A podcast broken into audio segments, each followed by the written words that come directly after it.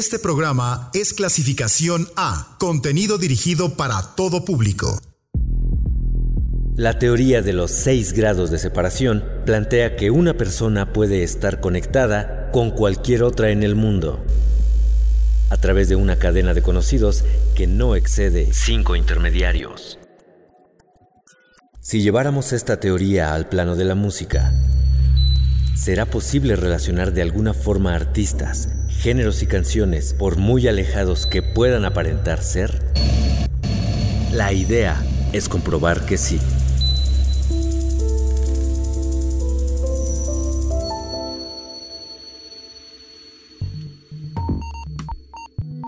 Llegó el momento de vincular artistas. Bienvenidos de nueva cuenta a 6 grados. El propósito de la noche será conectar a la leyenda del jazz, Billie Holiday, con el destacado de la música electrónica, Fatboy Slim. Charlemos acerca de ambos. Muchas veces en el arte se ha mencionado que lo mejor nace de la depresión y de las experiencias duras que puede llegar a ofrecer la vida. Y si ha habido una destacada cuya existencia fue un constante martirio, es Billie Holiday. Hoy en día es considerada, al lado de Nina Simone, Ella Fitzgerald o Sarah Vaughan, una de las voces más entrañables que ha habido en la historia del jazz. Pero su vida sí que fue dura. Sería osado querer dar muchos datos precisos de su biografía, porque en muchos sentidos se ha mantenido como un misterio. Pero mencionemos lo que sí es un hecho. Nacida en 1915, Billy quedó huérfana a muy temprana edad, cosa que trazó un curso bastante desalentador que involucró ser víctima de abuso sexual a los 10 años y dos años después dedicarse a la prostitución ante la necesidad económica. Este último fue el motivo por el cual por primera vez fue ingresada en prisión, aunque la historia se repitió años después, pero por posesión de drogas. Todo pintaba un panorama gris que parecía no cambiar. Pero su suerte cambió cuando el productor musical Josh Hammond la escuchó cantar en un bar y notó todo el potencial que tenía su voz, pese a jamás haber recibido lecciones de canto. A los 18 años consiguió el éxito con su primer disco, el cual contó con la participación del clarinete mítico de Benny Goodman. Sin embargo, Billy jamás supo cómo lidiar con la fama y esto la llevó al consumo frecuente de drogas y alcohol, acompañado de depresiones que experimentaba seguido. Esto, claro, perjudicó su rendimiento como cantante. Tuvo una pésima racha en la que sus grabaciones dieron mucho que desear. Esto fue a lo largo de la década de los 40. Durante los años posteriores trató de enmendar su figura artística, pero solo lograba hacerlo por momentos porque sus adicciones terminaban teniendo el control. Finalmente, esto fue lo que la llevó a la muerte en 1959 a causa de una sobredosis de heroína. Bajo ninguna circunstancia su vida podría pensarse agradable, pero lo cierto es que Billy y su desgarradora voz han marcado generaciones tras generaciones y canciones suyas como I'll Be Seeing You, Blue Moon, Gloomy Sunday, All of Me, y muchas otras forman parte del Olimpo del jazz que es respetado y admirado. Bien dijo alguna vez la cantante esto con mucha razón. Nadie entona la palabra hambre como yo o canta como yo la palabra amor.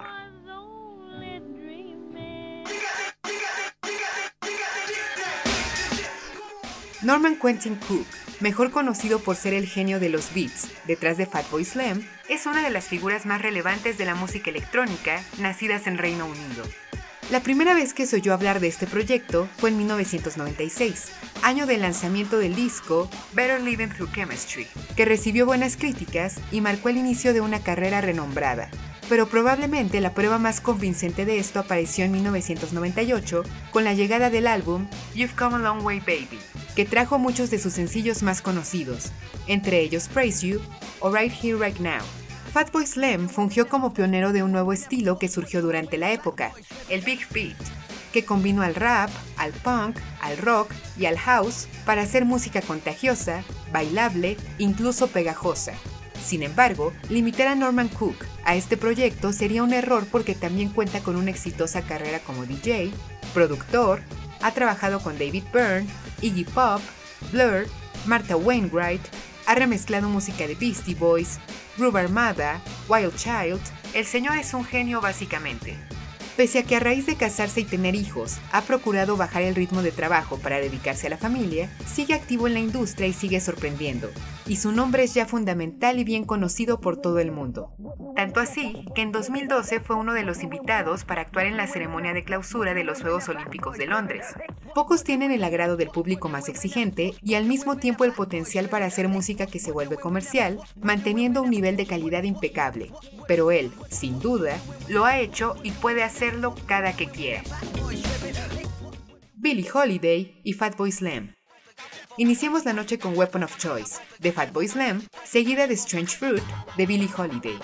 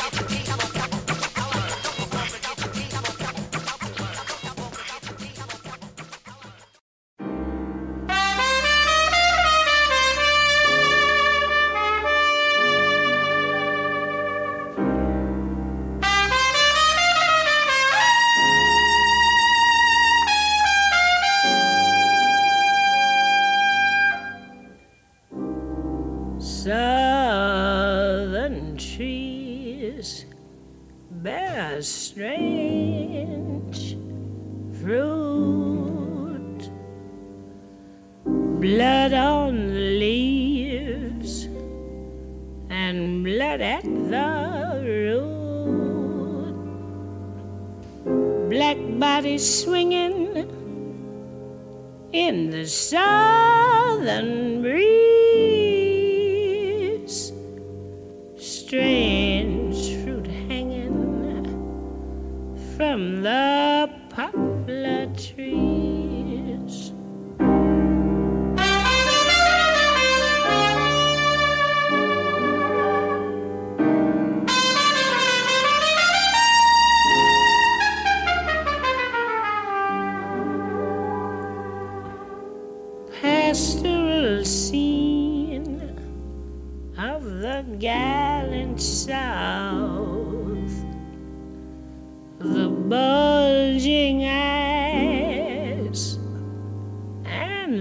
twisted mouth, scent of magnolia,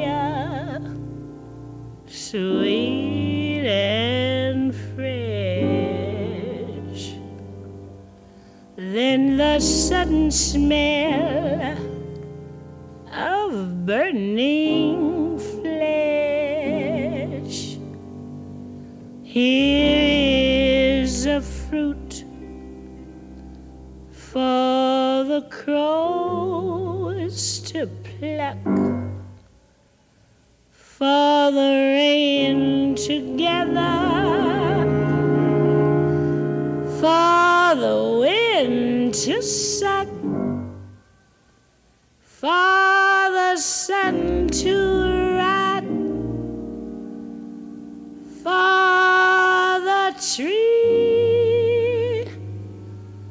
to drop.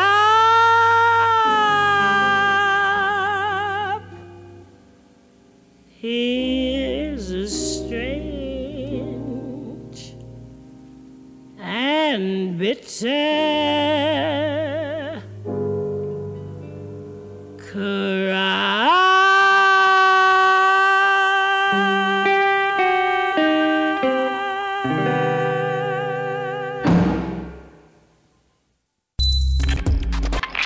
Grado 1. La canción que acabamos de escuchar de Billie Holiday es una de sus más conocidas y devastadoras. Compuesta por Abel Meeropol, curiosamente de raza blanca, Strange Fruit cuenta acerca de los linchamientos que se llevaron a cabo durante la década de los 30 al sur de Estados Unidos de gente negra. La canción hizo de Billy una figura legendaria por su calidad interpretativa, aunque cuentan que cantarla en vivo le costaba muchísimo trabajo ante su crudeza lírica. Muchas veces terminaba vomitando después de hacerlo, y no es de extrañarse si se abarcan versos que describen el rostro de los ahorcados y el aroma de la carne quemada. No hay forma de no terminar afectado con Strange Fruit. El tema se ha vuelto un clásico que ha sido interpretado por muchos: Jeff Buckley, Annie Lennox, Nina Simone, Cocteau Twins, Tori Amos y también Siouxsie and the Banshees, quienes grabaron un cover en 1987. Escuchémosla un momento con estos pioneros del post-punk.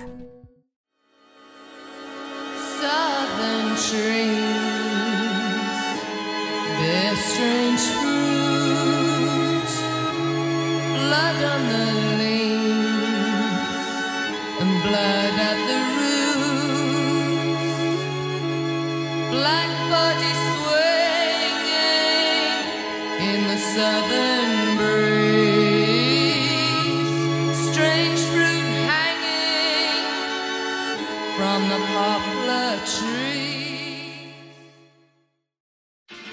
Vamos con algo más de ellos. Esto es The Passenger, perteneciente al disco Through the Looking Glass de 1987 y original de Iggy Pop.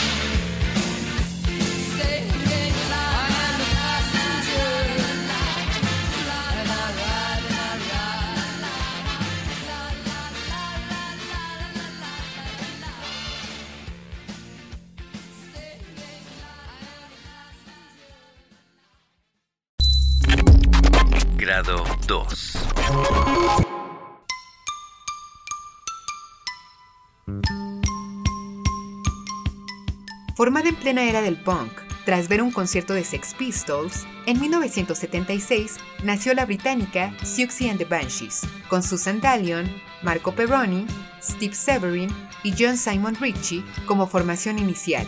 Pero Ritchie y Perroni emprendieron rumbos distintos y eventualmente John McKay y Kenny Morris llegaron para reemplazarlos. Con ellos fue que llegaron a la discográfica Polydor y lanzaron su exitoso single Hong Kong Garden. Y más adelante, en 1978, se estrenó su primer disco grande, The Scream, que adoró la crítica y les dio el distintivo de desenvolverse en el art rock gótico y post-punk. Posteriormente llegó Join Hands de 1979 y el recibimiento no fue el esperado, acompañado a esto la partida de los últimos en ingresar a la banda. Otros músicos entraron entonces, incluido Robert Smith, aunque permaneció poco en la agrupación por irse con The Cure. Con la llegada de los 80, el sonido que los caracterizó en un principio se combinó con el pop y tuvieron un éxito moderado. Su momento comercial llegó hasta la década siguiente, con Superstition de 1991. Pero tanto ir y venir de miembros de la banda eventualmente terminó volviendo todo un desastre, culminando todo con la desaparición de Siouxsie and the Banshees en 1996. Banda de culto, representó una de las primeras incursiones importantes femeninas en el post-punk, al igual que fungieron como figuras de influencia dentro de la cultura gótica. Bandas de peso como Joy Division, The Page Mode o The Smiths la han citado como inspiración, y es una consentida de otros más como PJ Harvey, Massive Attack o Sonic Youth. Ha habido varios homenajes realizados a Siouxsie and the Banshees, aunque unos más perceptibles que otros. En 1998, por ejemplo, se estrenó la película Pi, El orden del caos, de Darren Aronofsky, y el encargado de hacer la música fue el británico Clint Mansell. Una de las piezas que se encuentran en su partitura se titula We Got the Gun y contiene el mismo patrón rítmico que Kiss Them For Me de Siouxsie and the Banshees. Vamos a escuchar un fragmento de la canción de la banda inglesa, seguida de otro de la pieza de Clint Mansell.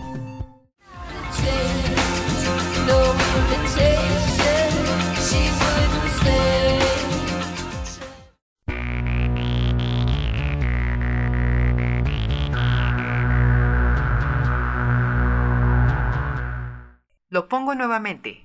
Pongan atención.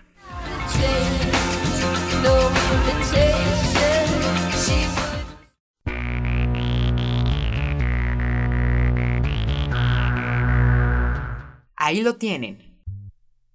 Pongamos algo conocido de este compositor para que se sientan más familiarizados con él. Esto es Lux Eterna, tema de la película Requiem por un sueño.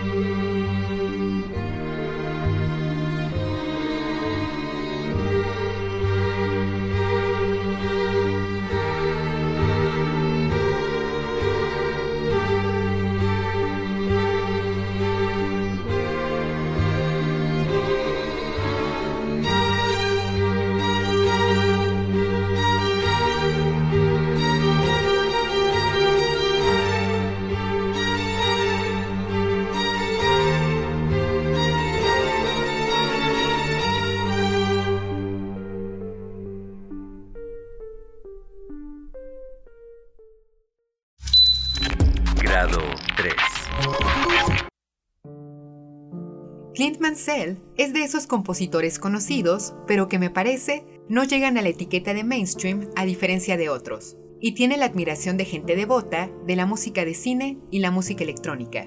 Nacido en Reino Unido en 1963, Mansell inició su carrera musical como guitarrista sin mayor éxito. Su vida cambió repentinamente y se condujo al cine cuando Darren Aronofsky, director cinematográfico y gran amigo suyo, le pidió componer la música incidental para su película Pi, El orden del caos, la cual mencionamos previamente.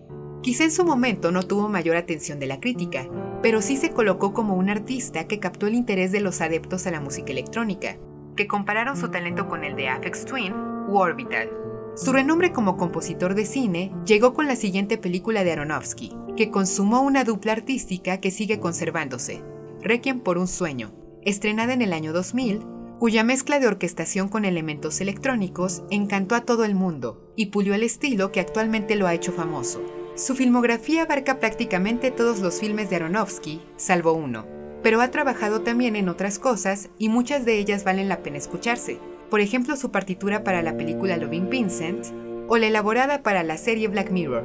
Mansell es una muestra de talento que logra unir lo clásico y lo moderno, y pule todo un idioma sonoro que transforma la experiencia cinematográfica en un asunto tan bello como perturbador. En 2011 se estrenó una película que musicalizó Clint Mansell, El Cisne Negro, también de Darren Aronofsky, y la siguiente conexión es ya probablemente para muchos obvia. No entraré en detalles. Si quieren conocer de esta gran partitura, aprovecho el momento y les recomiendo escuchar el episodio de Melodías Visuales, programa podcast del 99.7 FM que pueden encontrar en Spotify, dedicado a este trabajo del compositor británico. Si lo recuerdan, el eje argumentativo del filme se construye a partir del ballet del Lago de los Cisnes de Tchaikovsky. Incluso a lo largo de la película, escuchamos vestigios o las mismas piezas del trabajo del compositor ruso. Pongo un fragmento de la pieza inicial del filme, hecha por Mansell, que utiliza el mismo inicio del ballet.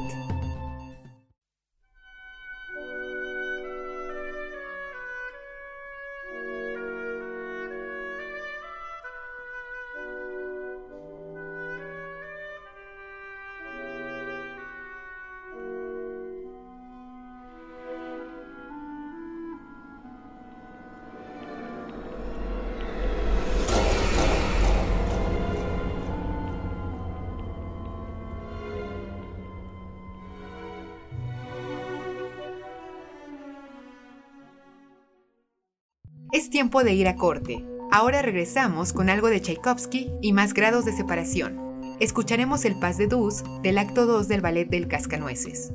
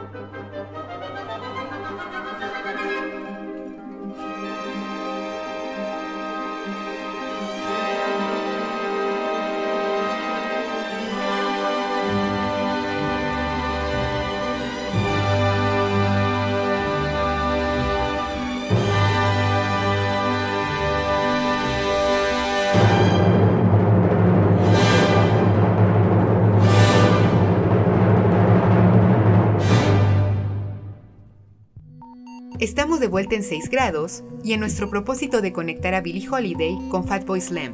Así va nuestro avance hasta el momento. Grado 1. Siouxsie and the Banshees realizó un cover de Strange Fruit, canción que hizo famosa Billie Holiday. Grado 2. Clint Mansell usa el mismo patrón rítmico que Kiss Them For Me de Siouxsie and the Banshees en su pieza We Got the Gun para la película Pi, El Orden del Caos. Grado 3. Clint Mansell ocupa el lago de los cisnes de Tchaikovsky en su música para la película El Cisne Negro. Vamos al grado siguiente. Grado 4.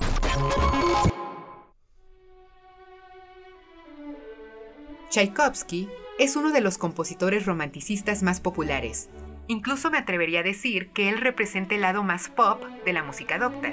Esto porque varias de sus obras son bien conocidas en el mundo y han sido utilizadas en bastantes ocasiones. El ballet del Lago de los Cisnes, El Cascanueces, La Bella Durmiente, la Obertura 1812, su concierto para violín en re mayor, opus 35, la ópera Eugenio Onegin, es toda una celebridad del siglo XIX. Pese a que gozó de éxito en vida, se comenta mucho acerca de lo inseguro que era el ruso de sí mismo. Sufría de crisis personales y depresiones constantes, y no era para menos si razonamos que era un homosexual nacido en Rusia, que aún es una de las naciones más homofóbicas, que durante toda su vida tuvo que reprimir su orientación sexual, aguantar matrimonios que solo eran una apariencia, y vivió con el miedo de ver su carrera destruida si se llegaba a conocer la verdad. Esta angustia incluso aumentaba conforme más reconocimiento llegaba. Por 1870 ya era un compositor de renombre que era aplaudido por todo el mundo y tenía el agrado del mismísimo zar. Imaginen qué presión vivir bajo la sombra del triunfo sin poder tener la libertad de ser uno mismo. Suena como un destino insufrible y él tuvo que soportarlo. Ser el más destacado músico de Rusia le costó caro, y se cuenta que su muerte temprana, a los 53 años, a causa de cólera, supuestamente, más bien fue un suicidio por ingesta de arsénico.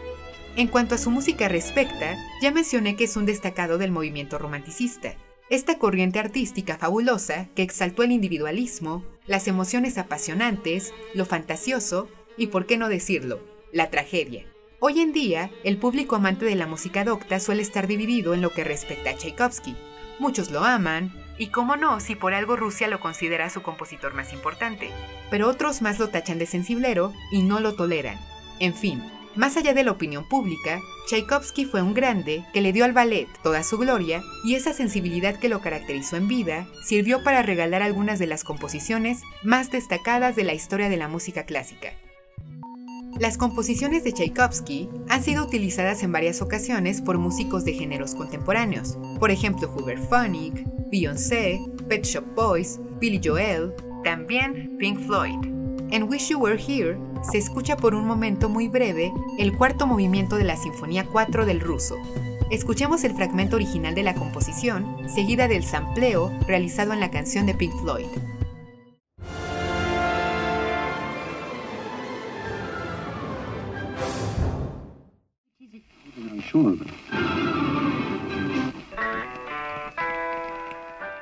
Lo repito.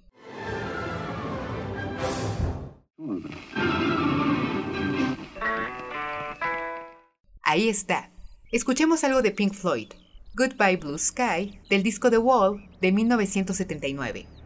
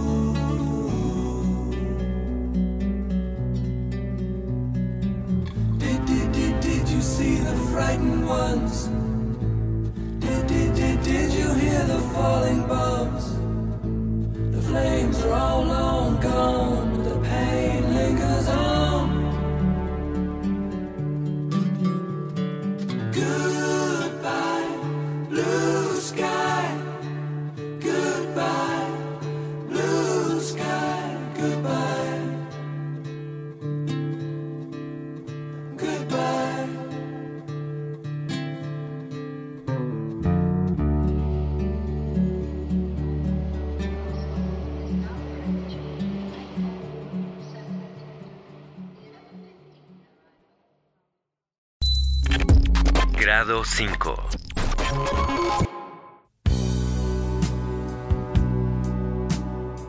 Pink Floyd se fundó en 1964 y desde que iniciaron les pronosticaron un futuro destacado en la música. El año que empezó a cumplir dicha declaración fue 1967, cuando una fiesta que se llevó a cabo en su natal Londres marcó el nacimiento del rock psicodélico. En dicha fiesta, claro, participó Pink Floyd. A partir de ahí empezaron a ser una banda de moda, y sin haber sacado un disco, ya aparecían en portadas de revistas musicales y eran prácticamente venerados por su sonido blues lisérgico y onírico. Emmy de inmediato les ofreció un contrato discográfico y empezaron a sacar sencillos que vendieron bien. Y cuando al fin el primer disco salió, The Piper at the Gates of Dawn, se convirtieron en todo un fenómeno que estaba a la par de los Beatles. Aunque mucho potencial de la banda no era aún explotado a causa de diferencias creativas que tenían con su guitarrista de ese entonces, Sid Barrett. Pero cuando salió del cuadro, llegó quien ayudaría a volver a la banda legendaria, David Gilmour.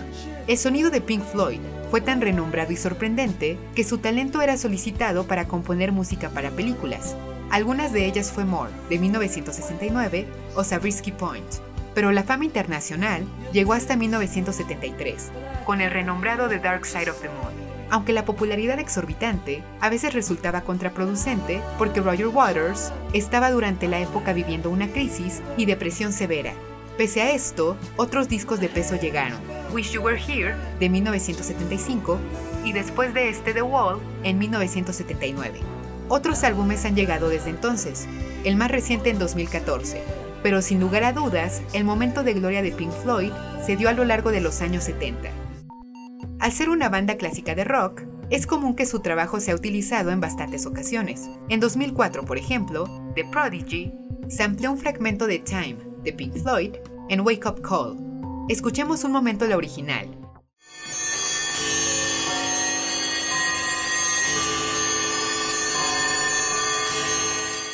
Ahora pongo el fragmento donde aparece el sampling en la canción de The Prodigy. Se escucha en el fondo, presten atención.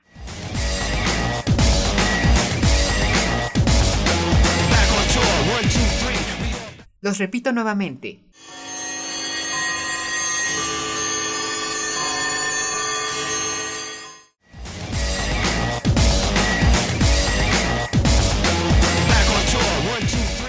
Ahí lo tienen. Pongamos Soulman de The Prodigy y ahora volvemos para el grado final.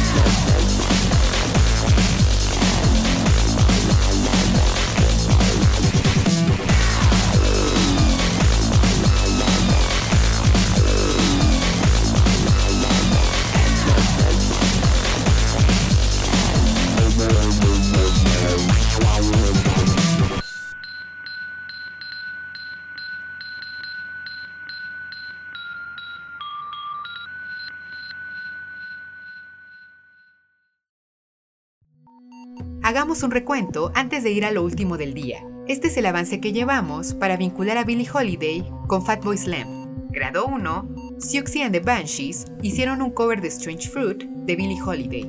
Grado 2, Clint Mansell usa el mismo patrón rítmico que Kiss Them For Me de Siouxsie and the Banshees en su pieza We Got the Gun para la película Pi, El Orden del Caos. Grado 3, Clint Mansell samplea el lago de los cisnes de Tchaikovsky en su música para el cisne negro. Grado 4, el cuarto movimiento de la Sinfonía 4 de Tchaikovsky es ampliado en Wish You Were Here de Pink Floyd. Grado 5, Time de Pink Floyd fue sampleado en Wake Up Call de The Prodigy. Vamos al grado final. Grado 6. The Prodigy es un proyecto destacado de la música electrónica, pionero del Big Beat, en el cual utilizaron lo electrónico en comunicación con el punk y el metal industrial. La banda empezó a tener su despegue en 1991, cuando empezaron a construir el boceto del sencillo Charlie, que llamó la atención de Excel Recordings. Poco después sacaron su primer disco, Experience, que fue muy bien recibido, es hoy en día considerado un clásico del rave y los puso en la mira de buenos proyectos emergentes. Esta atención recibida fue incrementando conforme llegaron más discos, como el Music for the Gilded Generation de 1994, que les dio éxito internacional, y The Fat of the Land de 1997, que les dio el reconocimiento absoluto gracias a sus melodías hard dance, que se convirtieron en todo un acontecimiento en Reino Unido y Estados Unidos. Salvo el disco Always Outnumbered, Never Outgunned, The Prodigy ha procurado mantenerse fiel a su sonido que finalmente les ha dado distintivo y reconocimiento. Se ha utilizado música suya en películas, videojuegos, anuncios publicitarios. Son una banda de culto que a lo largo de casi 30 años ha ganado seguidores y se mantienen como proyecto de importancia y relevancia. Y lo cierto es que no han parado desde que aparecieron en la industria. En 2018 sacaron su más reciente producción, aunque después del suicidio de Keith Flint, su vocalista, en 2019, será difícil concebir el futuro de The Prodigy. Al ser uno de los representantes del Big Beat, es de esperarse que rindan homenaje a otros importantes que se desenvuelven en la misma área. Prueba de esto es Dirt Chamber, track 5 de The Prodigy, que samplea Punk to Funk de Fatboy Slam. Escuchemos el fragmento del trabajo de Fatboy Slam, que es ampliado, y después escuchemos cómo aparece en la canción de The Prodigy.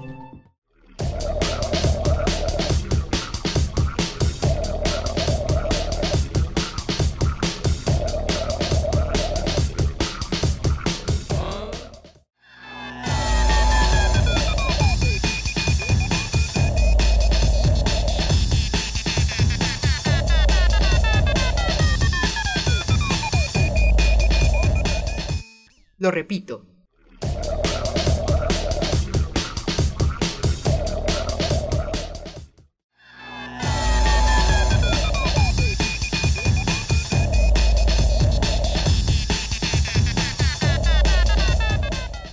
Conexión final establecida. Billie Holiday y Fatboy Slam pueden estar conectados.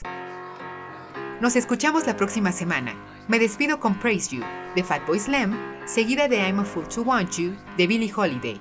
Linda noche.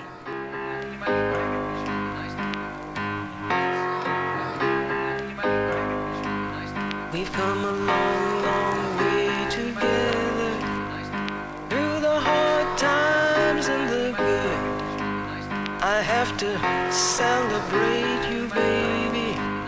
I have to praise you like I should.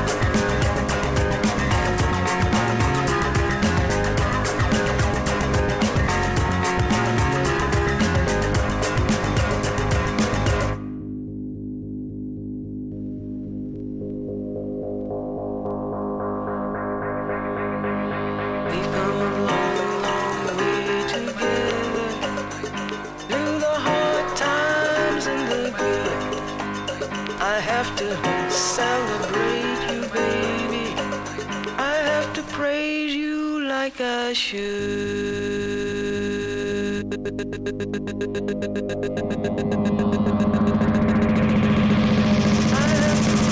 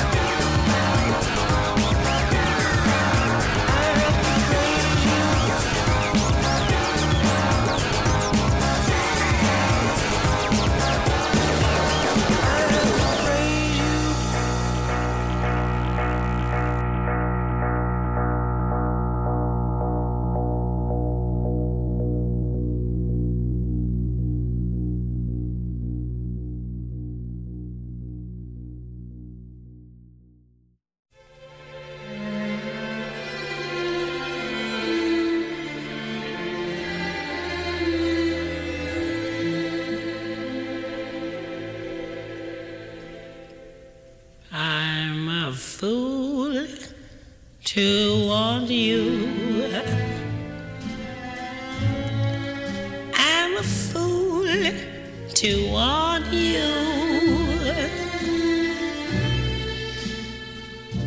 to want a love that can't be true, a love that's there for others too.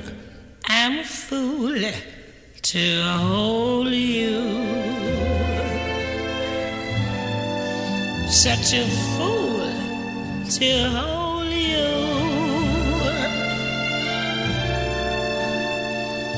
to seek a kiss, not mine alone, to share a kiss the devil has known. Time and time again.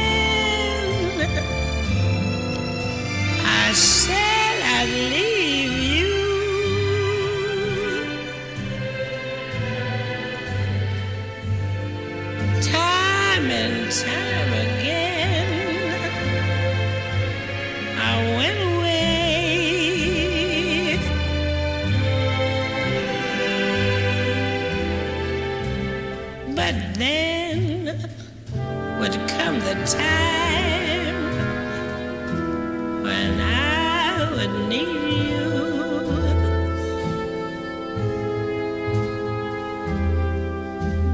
And once again, these words I'll have to say.